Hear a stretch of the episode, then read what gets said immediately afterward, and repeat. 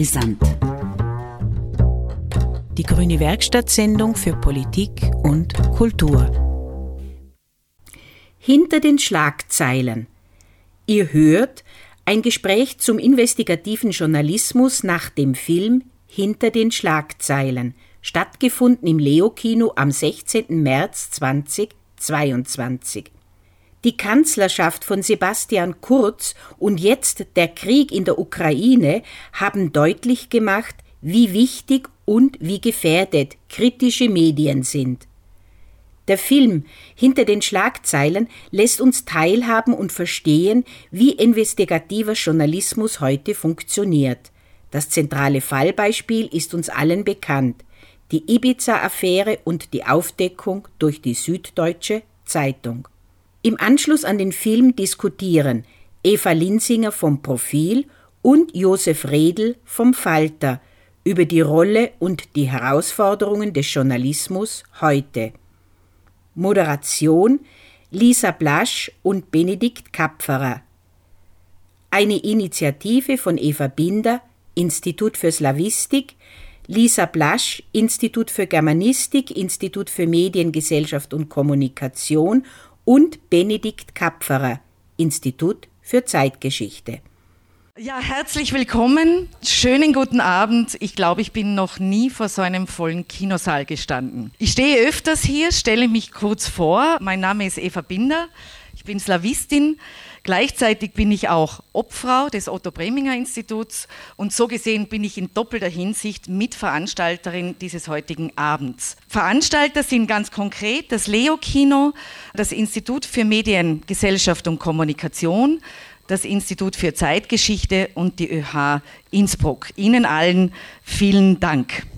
Das ist nun der zweite Anlauf. Wir wollten diese Veranstaltung ja schon im November machen, da kam der Lockdown dazwischen und in der Zwischenzeit, es sind gerade einmal vier Monate vergangen, sehen wir, wie sich vor unseren Augen diese Welt verändert.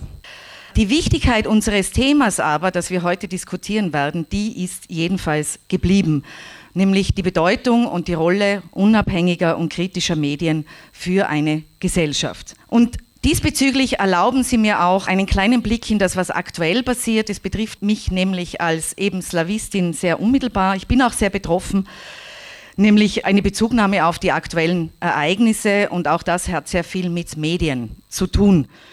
Es ist in der Ukraine ist Krieg, es gibt Tote, es gibt ein unsägliches Leid vieler Menschen, es gibt die Zerstörung ganzer Städte und im Land, das dafür verantwortlich ist oder dessen Armee und dessen Präsident dafür verantwortlich ist, gibt es eine, tatsächlich eine große Anzahl an Menschen, die entweder nicht wissen, was passiert, oder die auch nicht wissen wollen, was passiert. Die Trennlinie zwischen diesen beiden Dingen ist, glaube ich, gar nicht so leicht zu ziehen.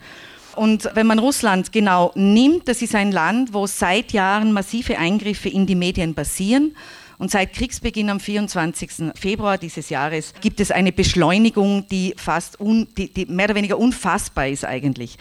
Es sind praktisch alle kritischen Medien abgeschaltet, ausgeschaltet worden und die Repressionen an denen, die sich in irgendeiner Weise zu dem äußern, was aktuell passiert, diese Repressionen des Staates steigen.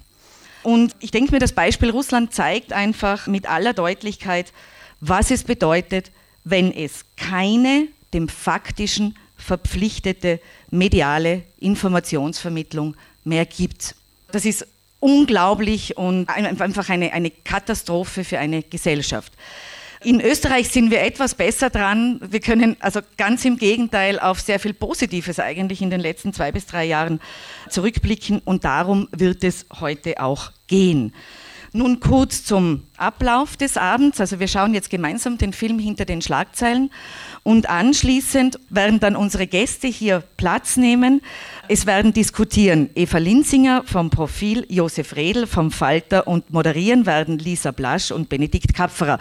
Und ich bitte nun die vier, dass sie da nebeneinander sitzen, aufzustehen und ich bitte Sie vor allem und die Gäste aus Wien herzlich zu begrüßen.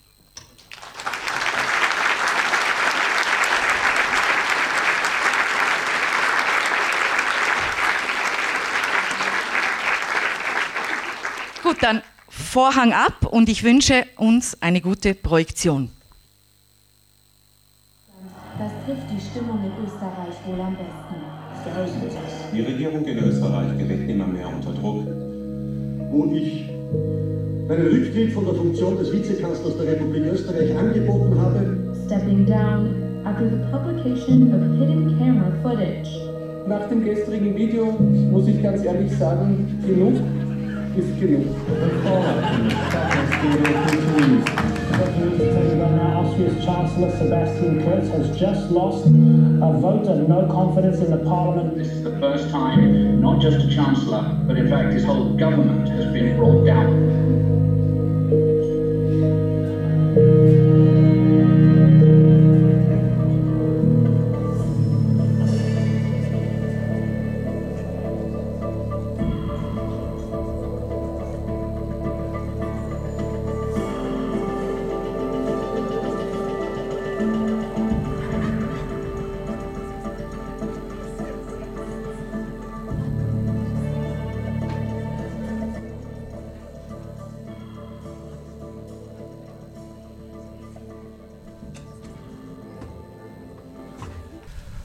Schönen guten Abend. Herzlich willkommen zu dieser Podiumsdiskussion zu Hinter den Schlagzeilen. Mein Name ist Benedikt Kapferer und es freut mich sehr, Sie gemeinsam mit Lisa Blasch zu dieser Diskussion begrüßen zu dürfen. Wir sind sehr froh, dass die Veranstaltung heute stattfinden kann, zufällig auf den Tag genau zwei Jahre nach Beginn des ersten Lockdowns. Gleichzeitig liegt es, wie wir gerade gesehen haben, knapp drei Jahre zurück, dass die Recherchen der Süddeutschen Zeitung und des Spiegels am 17. Mai 2019 veröffentlicht wurden. Es würde vermutlich den Rahmen sprengen, sämtliche innenpolitischen Veränderungen in Österreich seitdem aufzuzählen, vor allem bei Bundeskanzlerinnen und Bundeskanzlern oder auch Gesundheitsministerinnen und Gesundheitsministern. Fest steht jedenfalls, dass das Ibiza-Video damals ein politisches Erdbeben ausgelöst hat, das wir bis heute mit den Nachbeben spüren können. Wir möchten heute also gerne einen Bogen spannen von damals hin zur Situation der Medien und des Journalismus heute, also von der Ibiza-Affäre hin zur ÖVP-Inseraten-Affäre und darüber hinaus. Und dafür freut es mich ganz besonders, Eva Linsinger vom Profil und Josef Redl begrüßen zu dürfen. Herzlich willkommen.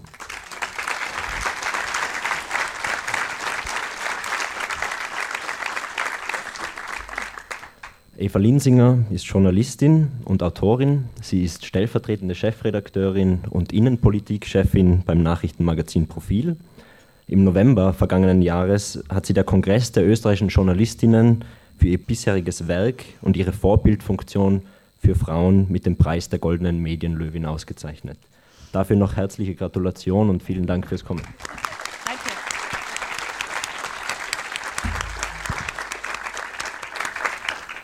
Ich darf Josef Redl vorstellen. Josef Redl ist Journalist und schreibt in der Wiener Wochenzeitung Falter über Wirtschaft und Politik. Er war davor Redakteur bei den Wochenzeitungen Format und Profil tätig.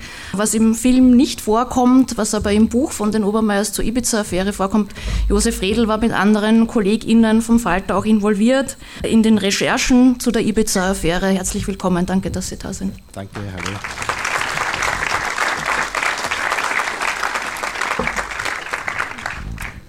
Beginn möchte ich Sie beide gerne ganz grundsätzlich einmal fragen, wie Sie überhaupt zum Innenpolitikjournalismus gekommen sind. Wir werden dann noch auf den Film natürlich eingehen, aber zuerst einmal ganz grundsätzlich, wenn Sie ein bisschen erzählen könnten, wie Sie überhaupt zum Innenpolitikjournalismus gekommen sind. Was waren vielleicht Ihre Ideale, als Sie damals angefangen haben und inwiefern haben sich diese Ideale vielleicht auch verändert?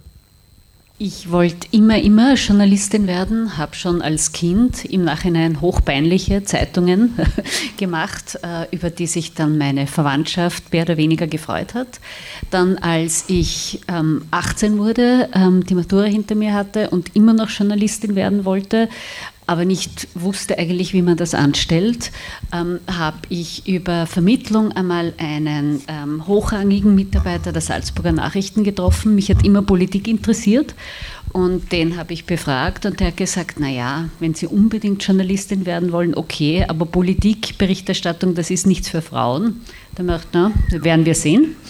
Und das hat mich eher noch mehr ermuntert. Das war damals ähm, das Jahr 1986. Da war, wie sich die Zeithistoriker erinnern. Kurt Waldheim gerade da. Ich habe Geschichte studiert, habe ein bisschen geschwankt. Mir war aber dann Geschichte doch zu langsam, die Uni zu langsam und Journalismus erachte ich als so Geschichtsschreibung der Gegenwart.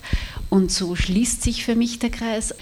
Was habe ich mir damals erhofft? Ich war immer ein neugieriger Mensch, finde Journalismus einfach einen fantastischen Beruf, weil es gibt einem die Lizenz zum Fragen stellen. Nirgendwo sonst kann ich einfach irgendwelche interessanten Menschen anrufen und sie bitten, mit mir auf einen Kaffee zu gehen und ich kann ihnen Löcher in den Bauch fragen und das finde ich nach wie vor fantastisch.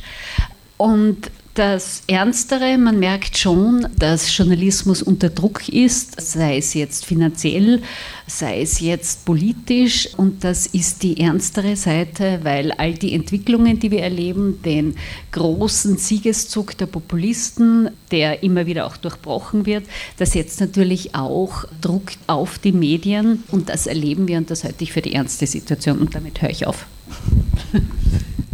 ich bin in, in, den politischen Journalismus irgendwie reingetorkelt, wenn man so will. Also ich habe angefangen mit einer selbstverlegten Musikzeitung, habe dann im Sportjournalismus gemacht, bis mir das irgendwie zu eintönig geworden ist. Dann bin ich über Umweg in der Wirtschaft gelandet und dann, wir haben ja auch einige Jahre gemeinsam beim Profil gearbeitet haben sich sehr, sehr viele Wirtschaftsthemen, die wir beschrieben haben, sind immer näher an die Politik gerückt. Äh, also dieser, dieser Bereich zwischen Wirtschaft und Politik, Korruption, der hat dann aus der reinen Wirtschaftsberichterstattung ein, ein, ein ganz anderes Feld mir erschlossen.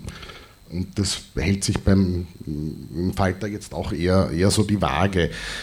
Das Journalistsein ist ja, ist ja äh, auch eine Art Stellvertreterfunktion. Also wir, wir sind das ja nicht, nicht nur aus uns heraus, sondern, sondern als Stellvertreter für eine Öffentlichkeit, indem wir diese Fragen äh, als Repräsentanten stellen können. Also es ist nicht wichtig, ob Politiker der Eva Linsinger oder dem Josef Redl Fragen nicht beantworten wollen, sondern es ist die Frage, stellen Sie damit zur Schau, dass Sie Ihrer Gesellschaft gegenüber keine Transparenz walten lassen wollen.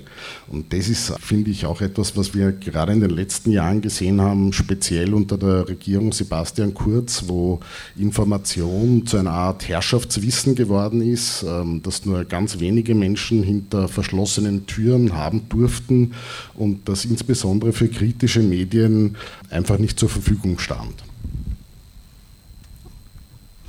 Dann komme ich jetzt zum Film. Wie beurteilen Sie die filmische Darstellung da von investigativem journalistischem Alltag? Auch die Frage, inwiefern ist dieser Fall, die Ibiza-Affäre, die da durch Zufall quasi in den Film gekommen ist, wie, inwiefern ist die typisch für investigativen Journalismus oder was ist da in dem Fall, wie dieses Video zustande gekommen ist oder dass es eben das Video war und welche Wirkung das gehabt hat, Auswirkungen, ein besonderer Fall?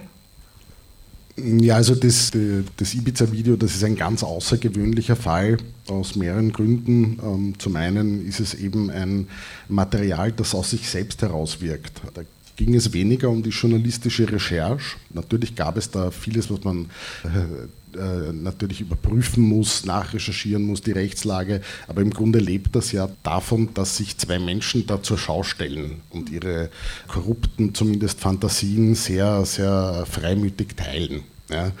Der andere Grund, warum das ungewöhnlich äh, war, ist, dass dieses Video schon länger äh, gerüchteweise kursiert ist, dass es das gibt. Die Süddeutsche und der Spiegel haben ja dann auch, ähm, ich glaube, Sie haben es gesagt, ein Jahr ungefähr vor der Veröffentlichung schon erste Teile gesehen. Und das ist etwas, was, ähm, was natürlich ganz selten passiert, dass man so lange äh, auf etwas sitzt oder teilweise kennt und, und mit, der, mit der Veröffentlichung so lange warten muss. Dann gibt es 100 andere äh, Fragen, die da speziell sind, weil man ja bis heute auch nicht weiß, warum ist dieses Video überhaupt entstanden? Was waren die, was waren die Hintergründe? Gab es da Auftraggeber? Ja? Die Folgen davon sind äh, auf eine andere Art und Weise paradox. Was äh, mir aber auch in, in Erinnerung geblieben ist von dem Film ist, diese Episode, wo, wo versucht wird, diesem, diesem äh, äh, Waffenhändler nachzuspüren. Und ich meine, dieser, dieser Film hat dann diese Zäsur, wie, es nach Ibiza geht, aber, aber dieser, die, diese Geschichte ist ja offenbar nie aufgegangen. Und das passiert bei investigativen Journalismus halt auch sehr oft. Das vergisst man. Es sind viele, viele Stunden, Stunden, viele, viele Treffen und am Ende ist es nicht fit to print. Ja, das wird dann selten ein Film darüber gemacht. Ergänzend zu dem ist einerseits natürlich das Besondere die Auswirkungen. Sie haben es angesprochen, man kann es kurz aufzählen. Also Bundespräsident Alexander van der Bellen ist noch im Amt, sonst haben sich eigentlich fast alle anderen verändert. Und dass eine Geschichte, eine journalistische, eine investigative Geschichte derartige Auswirkungen hat, das ist sehr selten. Warum hängt das alles zusammen? Es gab ja dann die ähm, Experten, Expertinnenregierung. Damals begannen die Ermittlungen, damals begannen die äh, Hausdurchsuchungen, damals wurde auch das Handy von Thomas Schmidt beschlagnahmt, der Mann, der ein seltenes Talent für knackige Formulierungen hat, der das die letzten zwei Jahre geprägt hat. Und wie so in einem Dominospiel ist ein Stein nach dem anderen umgefallen. Es gab Ermittlungen wegen der Casinos-Affäre, wegen Parteispenden-Affäre. Affäre gegen Strache, gegen Kurz. Immer näher hat sich die Wirtschafts- und Korruptionsstaatsanwaltschaft an die Spitze der ÖVP herangetastet. Und das wäre, wir haben es im Vorgespräch besprochen, wohl nicht möglich gewesen, wäre nicht ein unabhängiger, nämlich der Herr Jablona, Justizminister gewesen, der auch gesagt hat, gut, warum nicht eine Hausdurchsuchung bei Josef Bröll, bei Walter Rothensteiner, die sonst wohl der Herr Bilnacek erschlagen hätte etwas, du hast es schon gesagt, ich glaube, wir brauchen jetzt nicht zu tun, als ob wir nicht per Du wären, als jahrelange ehemalige Kollegen.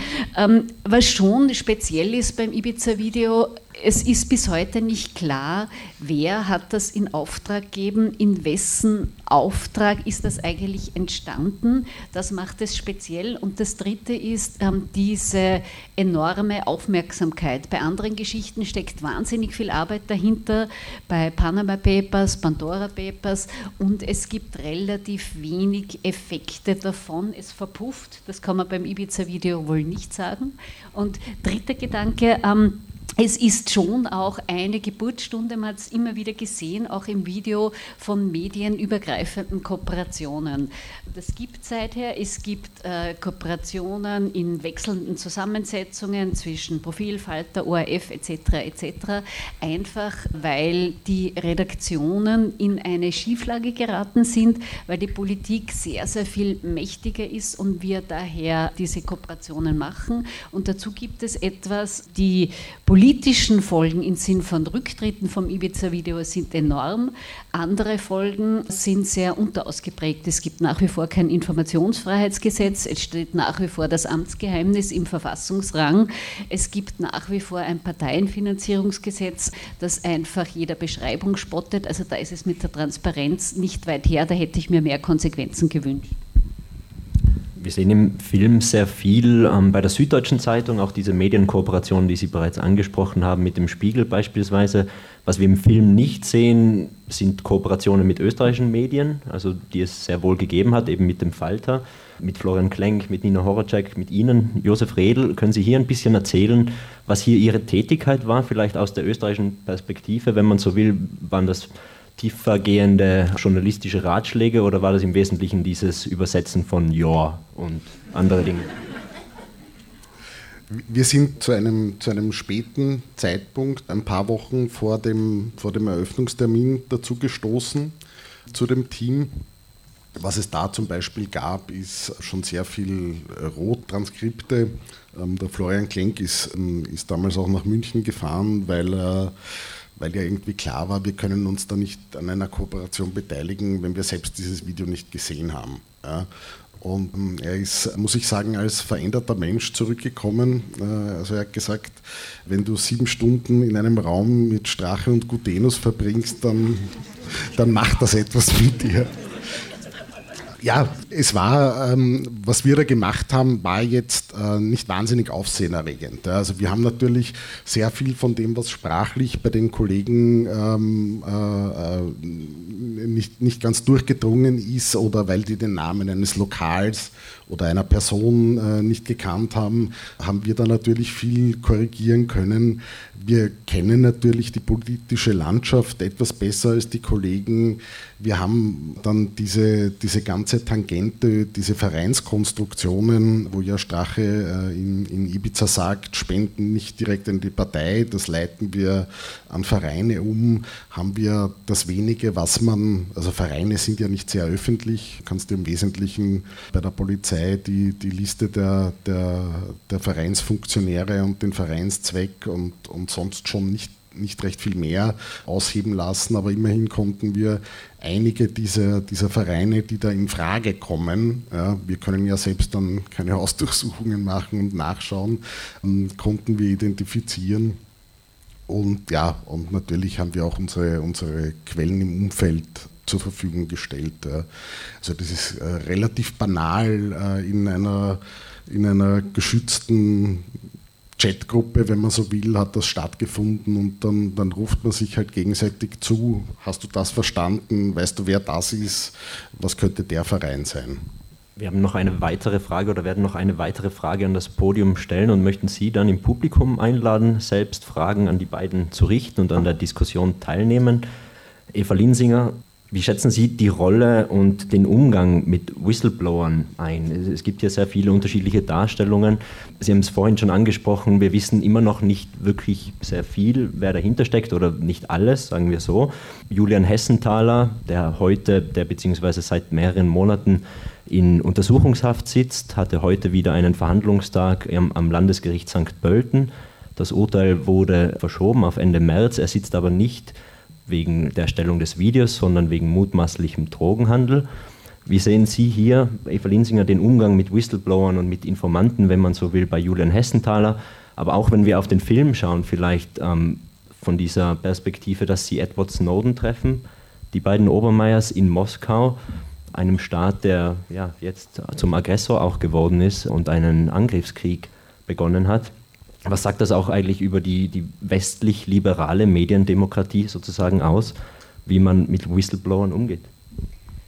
Ja, der Übergang von Snowden zu Hessenthaler ist jetzt nicht ganz so leicht und ohne Kurve zu kriegen. Sie haben schon gesagt, der, der Prozess ist heute wieder nicht zu Ende gegangen. Mittlerweile auch sehr zum Unmut des Richters, der äh, mittlerweile schon ganz offen sagt, dass eine mögliche Strafe, die wesentlich geringer ausfallen könnte als die Urhaft, in der er schon sitzt. Also dass diese doch sehr dubiose Drogengeschichte da überbleibt, da sind, glaube ich, viele Fragen offen. Und ich finde fast das Entscheidendere, dass immer noch so unklar ist, wer oder was steckt dahinter. Wer steckt hinter der Erstellung des Videos? Ist es ein Zufall, dass das ausgerechnet vor der Europawahl, vor der damaligen veröffentlicht wurde, bei der, man muss sich ja in die damalige Situation hineinversetzen, eine große Siegesserie der Rechtspopulisten befürchtet wurde, wo auch Bannon in Europa aktiv war, wo es ging um Beeinflussungen der Wahlen, nämlich möglicher der US-amerikanischen Wahlen, wo es darum ging, welche Rolle spielt eigentlich Russland bei all diesen Beeinflussungen und es ist auch kein Zufall, dass gerade Gutenus, die österreichische FPÖ, ja auch einen Freundschaftsvertrag zu Russland hatte, äh, sehr enge Kontakte hatte. Also da ist das Netz schon sehr dicht gespannt. Äh, Snowden, glaube ich, spielt da eine ganz andere Rolle. Den würde ich da schon ein bisschen herausnehmen. Prinzipiell zum Umgang mit Whistleblowern da muss man, glaube ich, sehr genau unterscheiden. Manchmal sind Whistleblower, ich sage es bewusst platt, äh, sehr viel langweiliger, als man sich das eigentlich so vorstellt. Das sind manchmal einfach Akten, das sind manchmal einfach Anwälte, die durch irgendwelche ähm, Verfahrensdings einfach Akteneinsicht bekommen. Also, dass man sich so wirklich ganz im Geheimen in einem fernen Land mit einem Informanten trifft, das ist zwar die Fantasie, aber das findet in der Realität eher selten so statt. Also, so agentenmäßig ist es selten, als man sich vorstellt. Meistens ist es in ganz drüben Anwaltskanzleien. Es gibt sehr viel elektronische Arbeit, es gibt sehr viele solche Akten zu durchforsten. Ähm, ich bin ja selbst nicht im Investigativbeam, ich bin ja Politjournalistin, aber all das, was ich darüber weiß, ist, dass das Spektakuläre, was so einen Film ausmacht, seltener vorkommt, als man sich das auch manchmal wünschen würde. Also vielleicht noch zu, zu äh, Hessenthaler ist ja kein, kein klassischer Whistleblower, weil der hat ja Material produziert und nicht Missstände, bestehende Missstände aufgedeckt. Das ist de facto ist es, ist es schon richtig, dass ähm, viel von dem, was wir an Investigativberichterstattung in Österreich machen, teilweise auf die Arbeit von Behörden zurückgeht, teilweise von, von Anwälten, wie du richtig sagst, kommt. Dann ist noch der große Bereich von Opfern und Betroffenen, das ist journalistisch auch oft der schwierigste Bereich, weil das sind in der Regel Menschen, die in einer ohnmächtigen Situation sind oder waren. Also wir in, in, in, Redaktionen ist immer berühmt berüchtigt, wenn in deinem Postfach ein Brief in so einer krakeligen Altherrenhandschrift ist. Ja, weil du weißt zu 90 Prozent, das ist jemand, der vielleicht nicht mehr ganz bei Trost ist. Ja, aber 10 Prozent der Menschen, die vielleicht nicht mehr ganz bei Trost sind, sind dann halt eben auch Menschen, die vielleicht in einer psychiatrischen Anstalt weggesperrt werden oder, oder anderes Unbill erlitten haben ja, und, und die aus dem, aus dem eigenen Erfahren und aus dem eigenen Opfersein solche Missstände aufdecken. Zum, zum Rechtlichen wollte ich, noch, ähm, wollte ich noch was sagen. Also in Österreich wird der, der Whistleblower an sich recht gut geschützt einerseits durch das Redaktionsgeheimnis. Das heißt, wenn ein Betroffener, der sich durch eine Berichterstattung irgendwie unfair behandelt fühlt, klagt, müssen wir auch vor Gericht nicht sagen, wer unsere Quelle ist. Wir müssen dort nur darstellen, dass wir sorgfältig gearbeitet haben. Und äh, es ist auch gesetzlich so geregelt, dass, ähm, dass das äh, Weitergeben vertraulicher Informationen dann legitim ist, wenn es Missstände von öffentlicher Relevanz aufdeckt. Und ein Vorteil, den wir in der österreichischen Rechtslage gegenüber anderen Ländern haben, ist, dass es zwar zivilrechtliche Konsequenzen für den Whistleblower geben kann, die Geldstrafen, die der dann für einen möglichen Vertragsbruch oder so etwas zahlen muss, sind aber lächerlich gering. Also du kannst einen Whistleblower äh, nicht auf der zivilrechtlichen Seite dann mit einer Klage über mehrere Millionen dann mundtot machen. Das ist ein großer Vorteil. Und der dritte Typ Whistleblower ist der Beamte. Und das ist der Typ Whistleblower, den ich gerne abschaffen würde, weil, ja, aus dem einfachen Grund, weil Beamten erzählen uns Journalisten Sachen, die wir Journalisten und wir als Öffentlichkeit und Gesellschaft eigentlich sowieso erfahren sollen dürften. Ja? Das sind, das sind Informationen über Ausgaben von Ministerien, über Postenbesetzungen, über alles, wo der Staat uns als Gesellschaft unser Geld verwaltet. Ja? Und all diese Informationen mit gewissen Einschränkungen natürlich, die sollten uns zur Verfügung stehen. Ja? Das, das, das sind wir als Gesellschaft, das sind wir als Ganzes, als Staat. Und äh, ja, das ist, das ist etwas, was mich, was mich wirklich Monat für Monat und Jahr für Jahr, die ich diesen Job mache, immer wütender macht. Wir, wir arbeiten ja, können wir später noch dazu kommen, immer wieder auch mit, mit, mit, mit juristischen Anfragen, wo wir nicht nur eine, eine Anfrage als Medium stellen, wo wir etwas wissen wollen, sondern wo wir ausdrücklich auf das Auskunftspflichtgesetz verweisen und dann, wenn wir keine ordentliche Antwort bekommen, einen behördlichen Bescheid beantragen, den wir dann vor Gericht bekämpfen können und dann durch die Instanzen tanzen, bis uns irgendwann der oberste Gerichtshof Recht gibt und wir dann die Informationen bekommen, die wir schon vom ersten Tag an bekommen hätten sollen. Und wenn ich da nur einen Satz ergänzen darf, all das, was der Josef da richtig beschreibt, ist natürlich ein Nährboden für Korruption. Je weniger Transparenz da ist, je weniger Auskunft da ist, je weniger Ministerien, Dienststellen, was auch immer, nach eigenem äh, Gutdünken entscheiden kann, was hinausgeht und was nicht hinausgeht, desto leichter ist es natürlich, da Freundalwirtschaft, Postenschache etc. etc. zu betreiben. Allein das vergleichsweise läppische klassische Beispiel der Studien, der sogenannten Studien der Frau Kammersin, was da jetzt herauskommt, was da für Tierstudien an Steuergeld wohlgemerkt verschwendet wurde.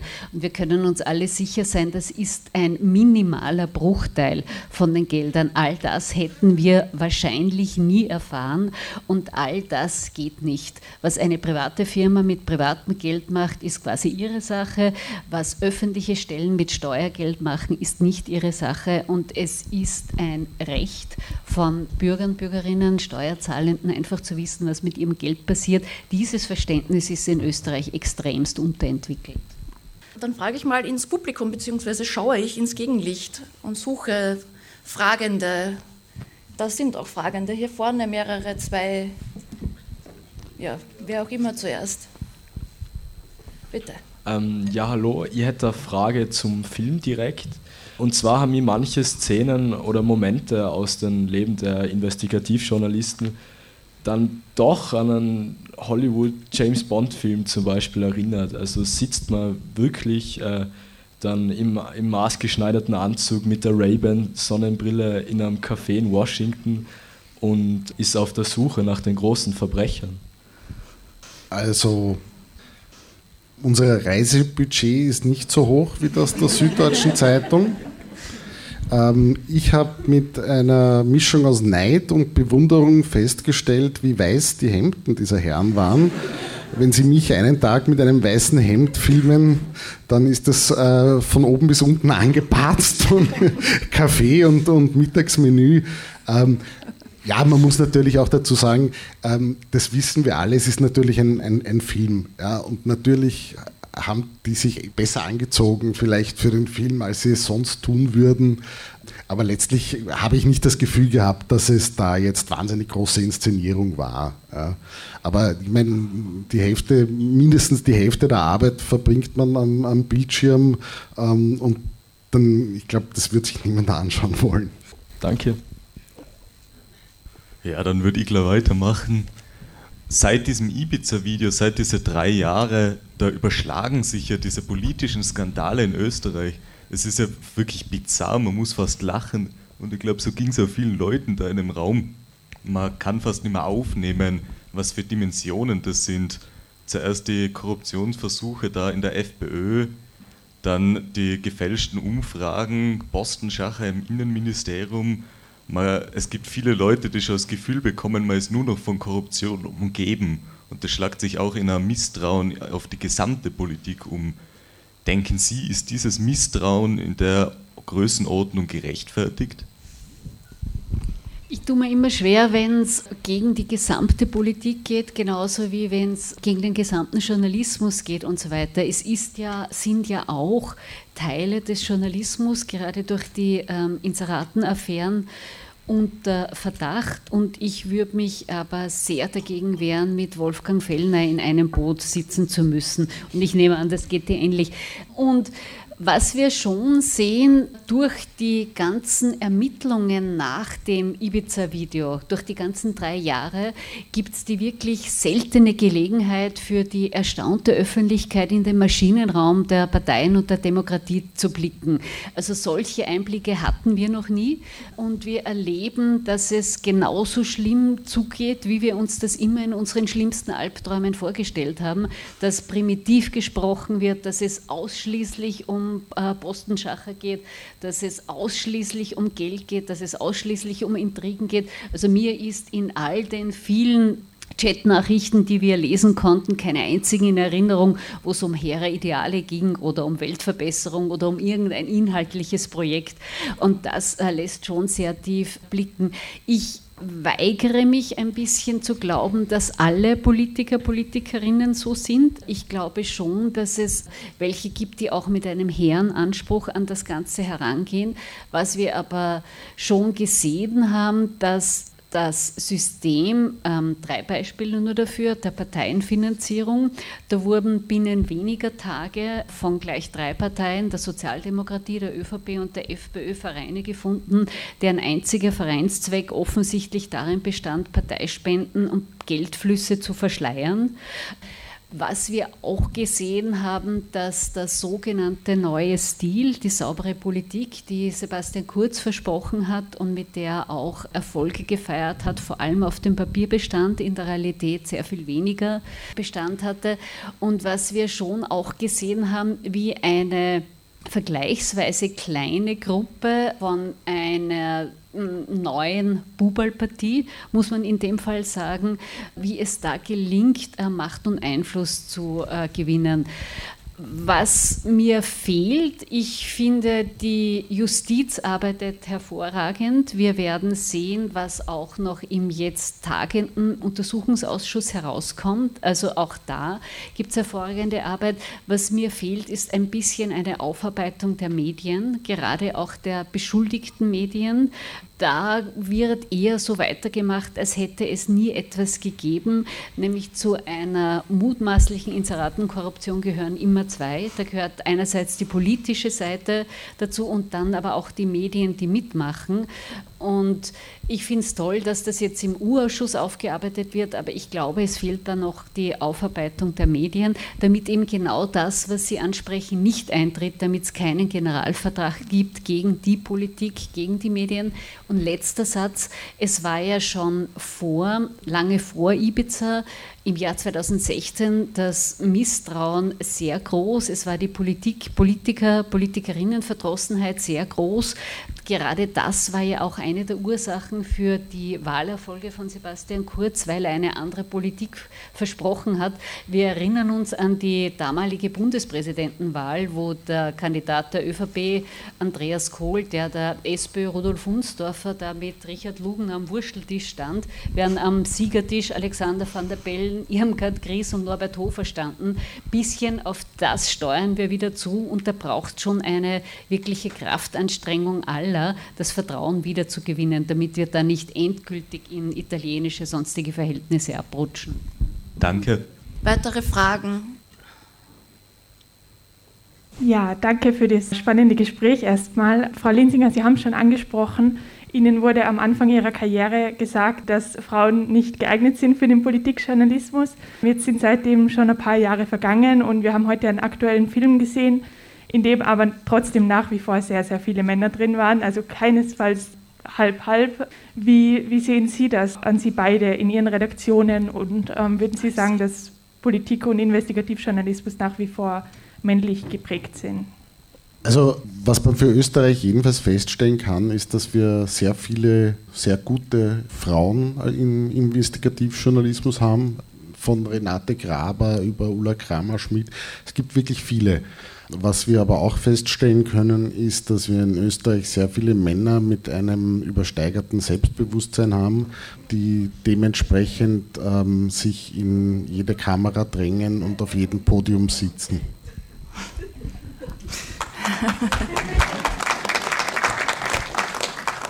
Dem ist nur ganz wenig hinzuzufügen, aber ja, es werden sehr, sehr viel mehr Frauen. Es kommt ganzer Schwung von jungen, tollen Kolleginnen nach. Es ändert sich für meine Ansprüche sehr viel zu langsam, aber es ändert sich doch etwas. Und ich erzähle jetzt eine Geschichte, die hat mir eine von mir damals bewunderte Kollegin erzählt. Die klingt wie aus der Steinzeit, hat sich aber abgespielt in den 1970er Jahren. Damals war die einzige Frau bei der Tiroler Tageszeitung, die über Politik berichtet hat und die wurde vom damaligen Chefredakteur gezwungen, ihren Vornamen abzukürzen, also B. -Punkt, damit die Leser in dem Fall nicht merken, dass eine Frau über Politik schreibt. Das klingt jetzt wie aus der Steinzeit, ist aber nicht so lange her und da denke ich mir, es verändert sich zwar viel zu langsam, aber es verändert sich doch etwas. Trotzdem stimmt all das, was der Josef gesagt hat über die Männer mit dem übersteigerten Selbstbewusstsein. Da war noch eine Frage vorhin ja, genau danke. irgendwo. Wie kann es sein oder bei wem liegt auch vielleicht ein bisschen die Schuld, dass man so diese Steuerhinterziehungsgeschichten immer hat und dann wie im Film dargestellt, sogar in den letzten Jahren zwei Journalistinnen in Europa deswegen auch ermordet werden und dann kommt es wieder in der ZIP 2 und wird groß angekündigt und dann schaut man sich das an und selbst die, also selbst das affine Publikum, politikaffine Publikum schaut sich das an und denkt sich, ah ja, okay, wieder so eine Steuerhinterziehungsgeschichte und zwei Tage drauf ist es eigentlich schon wieder in Vergessenheit geraten. Wie kann es sein? Ich glaube, klar ist, also da kann man, äh, glaube ich, ganz gut das, die, die, das gegenüberstellen mit dem Ibiza-Video. Da, da, da war es faktisch vielleicht nicht so wahnsinnig relevant, aber diese Macht der Bilder, diese Menschen, die dort äh, vielleicht zu menschlich waren, sowas bewegt einen stärker ja, als abstrakte Offshore-Geflechte. Ja. Äh, es ist auch so, ähm, ich, das, äh, es ist die Empörung bei Menschen, wenn jemand äh, 5000 Euro gestohlen hat, in der Regel viel, viel größer, als wenn jemand 150 Millionen Dollar irgendwohin verbracht hat, weil das so weit weg ist, dass man keinen Bezug dazu hat ich meine, das spielt vielleicht eine ganz kleine Rolle bei diesen äh, meisten Offshore-Geschichten. Also das spielt für Österreich eine kleine Rolle. War Österreich oder waren Österreicher und österreichische Firmen äh, meistens nicht so prominent vertreten, weil man in, in Österreich traditionell eh sehr gut sich das hier quasi local erledigen konnte. Da musste man nicht extra nach, nach, nach Panama oder auf die British Virgins also es, es, wird, wird gern dieser, dieser, dieser, dieser Zweifel gebracht, haben diese Geschichten da, in, denn da etwas gebracht, hunderte Journalisten recherchieren da ein Jahr und dann, also die Süddeutsche Zeitung, die haben online immer noch eine, eine Panama Papers Bilanz. Tatsächlich hat sich schon sehr viel geändert. Also es sind wirklich Milliarden Dollar äh, weltweit an Assets eingefroren worden. Ja. Es sind nicht in Österreich, aber anderswo Ministerpräsidenten zurückgetreten. Das Problem, das ich tatsächlich sehe, und auch da gibt es eine kleine Bewegung, ist, dass man sich nicht auf eine ordentliche, und zwar globale Steuerjagd äh, oder Jagd nach Steuervermeidung und eine Gesetzgebung, die dieses Abschleichen in, in, anonyme Briefkastengesellschaften effektiv verhindert, dass man sich darauf nicht einigen kann. Aber immerhin ist mit einem Mindeststeuersatz hat man das Gefühl, dass es irgendwo eine Denke in diese Richtung gibt. Und wir hatten natürlich gerade in den vergangenen Jahren eine dermaßige Häufung dermaßigen juiciger Skandale und ein ein Zitat von Der Hure der Reichen wird man sich immer leichter merken als eine wirklich komplizierte Steuerverschachtelungsgeschichte.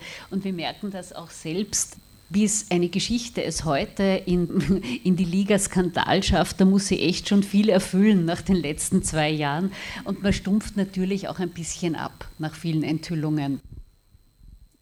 Weitere Fragen noch im Publikum? Kurze Frage nur. Zurück zum Film Ibiza-Video. Was ich mir immer schon die Frage gestellt habe, war es eigentlich genial oder war es notwendig, dass man über den deutschen Medienplatz gegangen ist und hat es nicht direkt in Österreich über die österreichische Medienlandschaft gespielt, weil es war ja österreichisches äh, Thema, österreichischer Skandal. So wie die Frau Linsker gesagt hat, wäre die Gefahr gewesen, dass irgendjemand erschlagt dann aufgrund der Dimension des Skandals.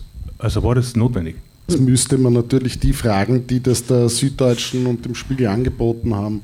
Aber ich kann mir schon vorstellen, dass die Produzenten des Videos schon irgendwo Zweifel an der absoluten Integrität der österreichischen Medienlandschaft hatten. Woher auch immer. Aber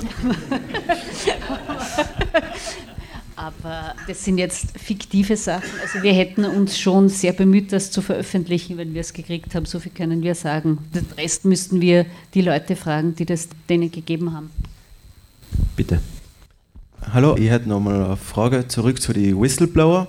Und zwar, wenn man da jetzt so bedenkt, es ist ja erwähnt worden, dass in Russland mit der Pressefreiheit das nicht so genau genommen wird. Man kann jetzt auch China und diverse andere Länder noch hinzufügen. Aber wie schaut es jetzt bei uns aus, wenn man da jetzt so einen Edward Snowden denkt, einen Julian Assange, der was seit 2010, seit er auf Wikileaks in Airstrike, ich glaube in Bagdad war es, veröffentlicht hat von der US Air Force, also auf jeden Fall war es von der US-Armee. Und wie kann man das jetzt da bei uns rechtfertigen? Und dann gibt es ja noch andere Beispiele, wie zum Beispiel in Epstein. Da hat es ja auch mehrere Möglichkeiten gegeben, ob das jetzt stimmt oder nicht. Es ist von, die Kameras sind blöd ausgefallen, der Wärter war gerade Kaffee holen und er ist hat sich selber umgebracht, bis hin zu, er ist geselbstmordet worden. Da gibt es alles Mögliche. Kann man das jetzt da im Westen bei uns so irgendwie so als Exempel sehen, dass das als Abschreckung oder wie kann man das jetzt so sehen? Was muss man da jetzt auch machen, damit es mehr solche Leute gibt, die einfach sich dann trauen, in Falschen ans Bein zu pinkeln? Weil, wenn man sieht, der Assange, der ist seit 2010 vor Gericht man hört in den Medien kaum was. Jetzt hat er erst wieder, weil er vom Supreme Court in England ist und er eigentlich Einspruch erhoben hat. Der Edward Snowden ist, seit er das veröffentlicht hat, im Exil in Moskau. Und naja, der andere ist gestorben. Naja, ich finde, also gerade bei den beiden, äh, Snowden, Assange, ähm, sieht man schon, ähm, dass die USA sehr durchsetzungsstark sind, was ihre Vorstellung von Recht betrifft, insbesondere wenn es um militärische Geheimnisse geht. Die sind wahrscheinlich nicht sehr repräsentativ für irgendetwas sonst, als eben für das, dass die USA, die ja an sich eine, eine, eine sehr, sehr lange Kultur haben, was, was Whistleblowing betrifft und was Medienfreiheit betrifft, aber das ist offensichtlich einer dieser Bereiche, wo, wo die USA da quasi pandemisch werden. Eine wirklich ansatzweise nur vergleichbare Affäre in Deutschland, die Spiegel-Affäre, liegt sehr lang zurück, wo es ja auch eine Verhaftung gab. In Österreich, du hast es eh zuerst erzählt, ist Whistleblowing eigentlich besser geschützt. Es ist das Redaktionsgeheimnis auch besser geschützt. Wo es bei uns eher im Argen liegt, haben Sie beide schon erzählt, da geht es eher um das Recht auf Auskünfte. Da gibt es in anderen Staaten sehr viel breitere Rechte beileibe nicht nur für Medien, sondern für alle Bürger, Bürgerinnen, die da Eingaben machen können, die das Recht haben, Informationen zu bekommen. Das ist bei uns sehr unterentwickelt. Bei den Whistleblowern, beim Schutz dafür sehe ich weniger das Problem. Also in Österreich jetzt. Ganz oben ist, glaube ich, noch eine Frage. Bitte oben zuerst. Ja. okay, um, ähm, zurück zum Ibiza-Video, weil ja das sehr spannend ist, dass ja nach wie vor eben unklar ist, wer das in Auftrag gegeben hat. Und meine Frage wäre, ist man da noch dran, das rauszufinden oder ist das quasi schon Geschichte von gestern? Also wir haben zuerst im Vorgespräch darüber geredet. Ich habe mich da gewaltig verspekuliert, weil ich war eigentlich nach Veröffentlichung des Videos überzeugt, wir werden das relativ bald wissen, wer oder welche Gruppierung das in Auftrag gegeben hat. Wir wissen es bis heute nicht und ich halte es für durchaus möglich, dass wir es nie erfahren. Ja, ich bin da ein bisschen so hin und her gerissen, weil einerseits will man das natürlich wissen, andererseits ist es dann auch wieder nicht so relevant. Es ist halt ein, ein, ein Stück Zeitgeschichte entstanden auf, auf eine skurrile Art und Weise. Und damit gebe ich mich auch ein bisschen zufrieden. Meine Frage wäre, wie man als Journalist damit umgeht, sozusagen mit der Politik sozusagen im Gegenspiel zu sein, weil es gibt ja natürlich immer Leute, die einem sympathischer sind. Wie macht man das, wenn das sozusagen neutral zu bleiben? Gibt man das dann an einen Kollegen ab, wenn man sozusagen jemanden hat, der zu sympathisch ist oder der zu unsympathisch ist. Und zweitens, wie reagiert man darauf? Mir ist jetzt in letzter Zeit so vorkommen, besonders in der ZIP 2, dass eine gewisse Partei ungern hingeht, wenn man einfach nur noch keine Antwort mehr kriegt oder Absagen kriegt, zu fragen, wie, wie macht man das dann? Wegen sympathisch, unsympathisch wir bemühen uns wirklich kritisch gegenüber allen zu sein, solange, also jetzt wirklich das jetzt profilintern, solange wir von der ÖVP als SPÖ-Versteher und von der SPÖ als Raiffeisenbüttel gegeißelt werden, glauben wir, wir, wir haben es irgendwie halbwegs richtig gemacht und sind kritisch gegenüber allen an sich ist in Österreich eher das Gegenteil verbreitet. Es soll ja guter Journalismus kritisch gegenüber den Mächtigen sein. An sich ist in Österreich eher so eine gewisse Anbiederung verbreitet, dass man eher kritisch gegenüber den Machtlosen ist und die Mächtigen eher adoriert. Die jeweiligen Kanzler ganz toll findet. Ähm, und da sind kritische Medien, wie es der Falter ist, wie es das Profil ist, wie es der Standard ist, die fallen da auch teilweise dann heraus. Die fallen, der Josef hat schon gesagt, gerade im System Sebastian Kurz gab es dann ganz gezielte Ausladungen. Da ist man dazu übergegangen, statt Pressekonferenzen Hintergrundgespräche zu machen, dann nur genehme Medien einzuladen und andere außen vor zu lassen das sehe ich relativ gelassen im, im Sinne von, wir kommen auch anderswo zu unseren Informationen. Es geht aber natürlich trotzdem nicht. Es ist Information, gerade von regierenden Herrschaftswissen. Diese Gratwanderung, nach der Sie fragen, zwischen Sympathie und Antipathie, es hat natürlich jeder seine einerseits persönlichen, auch politischen Einstellungen. Wir versuchen, die auszublenden. Dritterseits, natürlich wäre ich jetzt ein großer FPÖ-Fan, würde ich wahrscheinlich weder für den Falter noch fürs Profil arbeiten. Also ein bisschen, was sucht man sich schon aus, wo man hingeht. Befreundet bin ich allerdings in der Tat mit keinem Politiker, keiner Politikerin, würde auch mit niemand auf Urlaub fahren. Also ich finde, zu viel Nähe schwächt da einfach auch die kritische Distanz, die notwendig ist und relativ wurscht, wem es passiert. Eine Geschichte ist eine Geschichte, egal jetzt welcher Partei es passiert. Da dem Boykott, den Sie angesprochen haben, also Boykott haben Sie nicht gesagt, geht auch zu weit, aber die gewisse Unwille, gerade in die ZIP 2 zu gehen, den sehe ich schon auch. Man hat das Gefühl, zum Fellner Fernsehen gehen die Leute viel lieber, auch weil halt Armin Wolf unbotmäßige Fragen stellt. Und da tun wir uns im Print leichter. Wir machen gezielt auch weniger Interviews, weil bevor ich so ein Interview mache, wo ich mir denke, ich kriege sowieso keine Antworten auf meine Fragen, lasse ich sein. Ich finde es fast eine Belästigung für Leserinnen und Leser und das geht im Fernsehen noch eher, wenn ich 13 Mal dieselbe Frage stelle, wenn Sie sich vorstellen, das lesen zu müssen, das ist nur langweilig. Auch deswegen gibt es immer weniger Frage-Antwort-Interviews in Printausgaben und ich glaube, auch im der ZIP 2 kann man sich durchaus mit kritischen Berichten für die Lücke von vielleicht eh nichtssagenden Politiker, Politikerinnen Interviews dafür entschädigen. Frau Linsinger, Sie haben, glaube ich, gesagt, seit 1986 sind Sie im politischen Journalismus. Die letzte ich maturiert, so also alt bin ich auch okay. wieder noch nicht. So war das nicht gemeint. Aber Sie haben in, Ihrem, in Ihrer aktiven Zeit ja schon zwei Bubalpartien erlebt, mit Aufstieg und Fall. Frustriert Sie, und auch in den Rädel, frustriert Sie ein bisschen dieses politische Kurzzeitgedächtnis, das bei vielen Wählern herrscht, weil sie es einfach nicht kapieren und die Beobachter ja beim Kurz gesehen haben, das ist dieselbe in Grün, wie es wahrscheinlich bei mir keiner war. Ja, ich, mich frustriert schon ein bisschen, weil man einfach das Gefühl hat, die Geschichte wiederholt sich wirklich. Weil wir erinnern uns, der Aufstieg von Heinz-Christian Strache begann, es gab die Spesenaffäre um Rispasser, um Jörg Haider, es gab dann die wahre FPÖ, es gab Knittelfeld, die waren auf 10 Prozent, wenig später waren sie wieder ganz oben. Jedes Mal, wenn die FPÖ in einer Regierung ist, zerreißt sie es, da gibt es einen Wahnsinnsskandal, dann kommt ein neuer Obmann und binnen kürzester Zeit sind sie wieder auf 20, so etwas Prozent.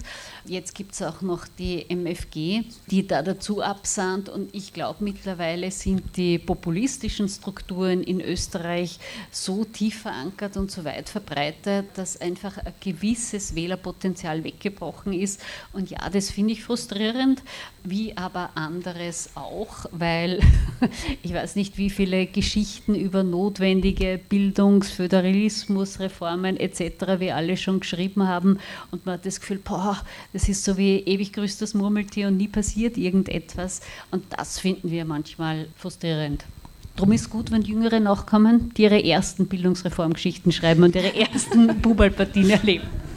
Ja, es ist halt gerade eben, wenn man viel in der, in der, in der Sache schreibt und, und recherchiert, ähm, es ist schon irgendwie faszinierend, dass so politische Zustimmung oder Zustimmung bei Wahlen offensichtlich so stark eine, eine, eine Gefühlssache, eine Bauchsache ist. Also das ist ja, ich, ich, also ich weiß nicht, äh, den, den Kampf der Konzepte, ähm, den, den, den, erleben wir im politischen Diskurs eher wenig. Ja? Und, und das, was, was halt da dann besonders unappetitlich ist, ist, dass dass das, was äh, im, im, Bauch offenbar äh, starke, starkes Wahlmotiv ist, das sind dann halt oft Angstmotive oder ähnliches. Ja.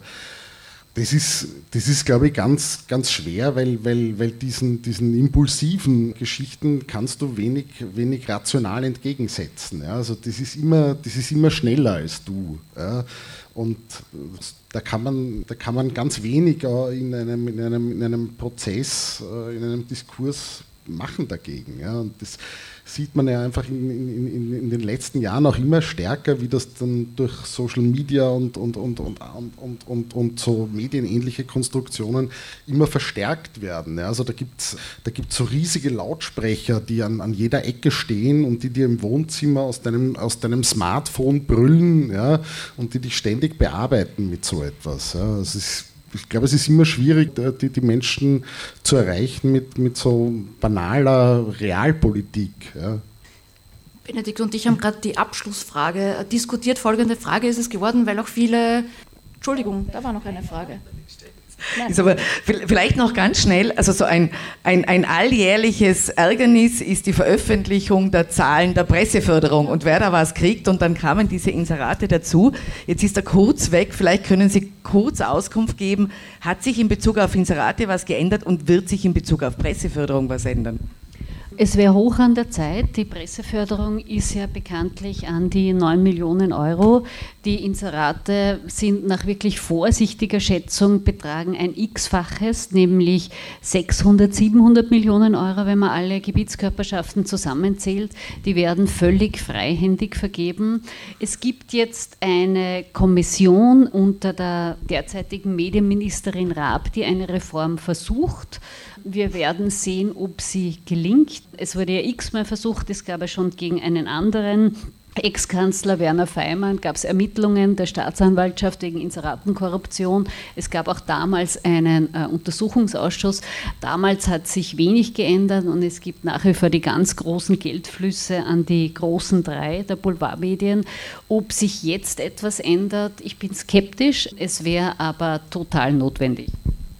Was ich vom Falter nur sagen kann, ähm, ich meine, mir ist es uns allen und, und auch den, den Kolleginnen und Kollegen vom Profil, ist es völlig egal, wer da bei uns inseriert. Ja. Und ich, mir ist natürlich bewusst, dass, dass im Falter die, die Stadt Wien überproportional inseriert wo ich mir auch denke, ja, verstehe ich, welche, welche Stadt hat schon eine, eine, eine, eine, eine Stadtzeitung, die so weit so, so viel mehr ist als das. Aber es wäre mir auch wurscht, wenn die nicht inserieren würden. Ja. Was wir gesehen haben von Bundesministerien und öffentlichen Stellen des Bundes, haben wir mit 2017, Antritt Regierung Kurz I, schlagartig auf Null. Das war also eine ganz klare Erziehungsmaßnahme. Ich, ich beobachte das nicht so genau. Ich glaube nicht, die sind jetzt wieder so wahnsinnig mehr geworden, aber was mir da schon auch Anlass zur Hoffnung gibt, ist, dass ungefähr zum selben Zeitpunkt oder seit einigen Jahren jetzt schon die Leserzahlen dann steigen. Ja, weil, weil die Leser wissen schon, dass sie vom Profil, vom Falter, vom Standard eine, eine, eine Berichterstattung äh, kriegen, die sie in der Kronenzeitung oder in den Fellner Medien so nicht bekommen. Ja? Und zwar eine, die, die sich rein nach den nach journalistischen Prinzipien richtet. Ja? Und deswegen bin ich da jetzt irgendwie nicht pessimistisch, aber ähm, ich glaube jetzt nicht an das große neue Medienförderungsgesetz. Nur ein Ergänzungssatz und die Presseförderung ist eigentlich eine Tageszeitungsförderung aus historischen Gründen. Und da ähm, kommen weder Falter noch Profil vor. Und ich glaube, für beide gilt etwas, wir beide können uns Käuflichkeit gar nicht leisten, weil das wäre einfach tödlich für das Image.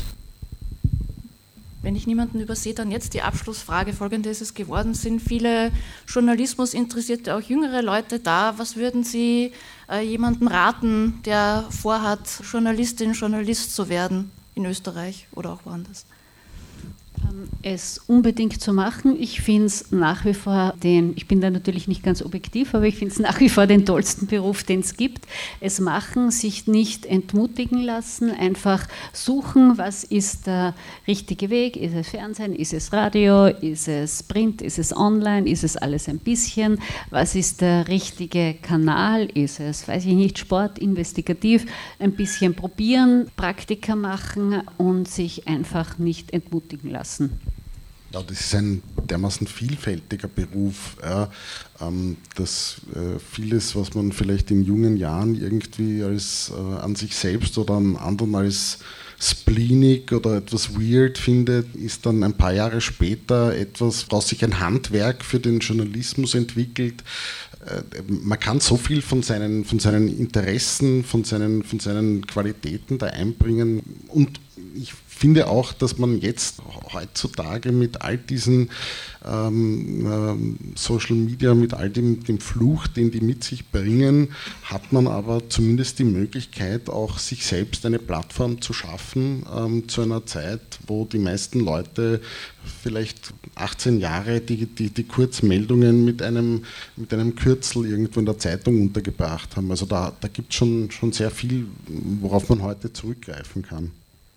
Dann darf ich mich abschließend bedanken. Ich möchte Ihnen noch kurz einen Veranstaltungshinweis mit auf den Weg geben. Am 14. Mai bzw. am Wochenende rund um den 14. Mai in Innsbruck wird das Journalismusfest, die Tage der Information. Im Zuge dessen werden am 14. Mai selbst auch Bastian Obermeier und Frederik Obermeier hier in Innsbruck sein, für Diskussionen hier sein, die wir eben im Film gesehen haben. Sie werden dann in Zukunft für den Spiegel arbeiten und nicht mehr für die Süddeutsche Zeitung. Eva Linsinger und Josef Redl, vielen Dank für Ihre Zeit. Vielen Dank, dass Sie nach Innsbruck gekommen sind. Danke für die Einladung. Vielen Dank. Vielen Dank an Sie im Publikum für das Mitmachen, für das Interesse. Vielen Dank an das Leo Kino für die Veranstaltung. Alles Gute. Vielen Dank. Auf Wiedersehen.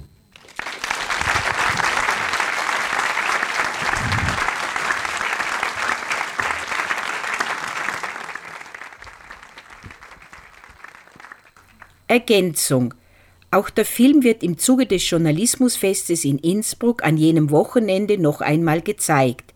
Linkhinweis www.journalismusfest.org und die Aufführung im Leo-Kino am 16. März hat Lea Hof in der Online-Zeitung Die Zeitlos, das Studierendenmagazin, unter der Rubrik Kultur und dem Titel hinter den Schlagzeilen So arbeiten Investigativjournalistinnen ausführlich bereits am 23. März besprochen.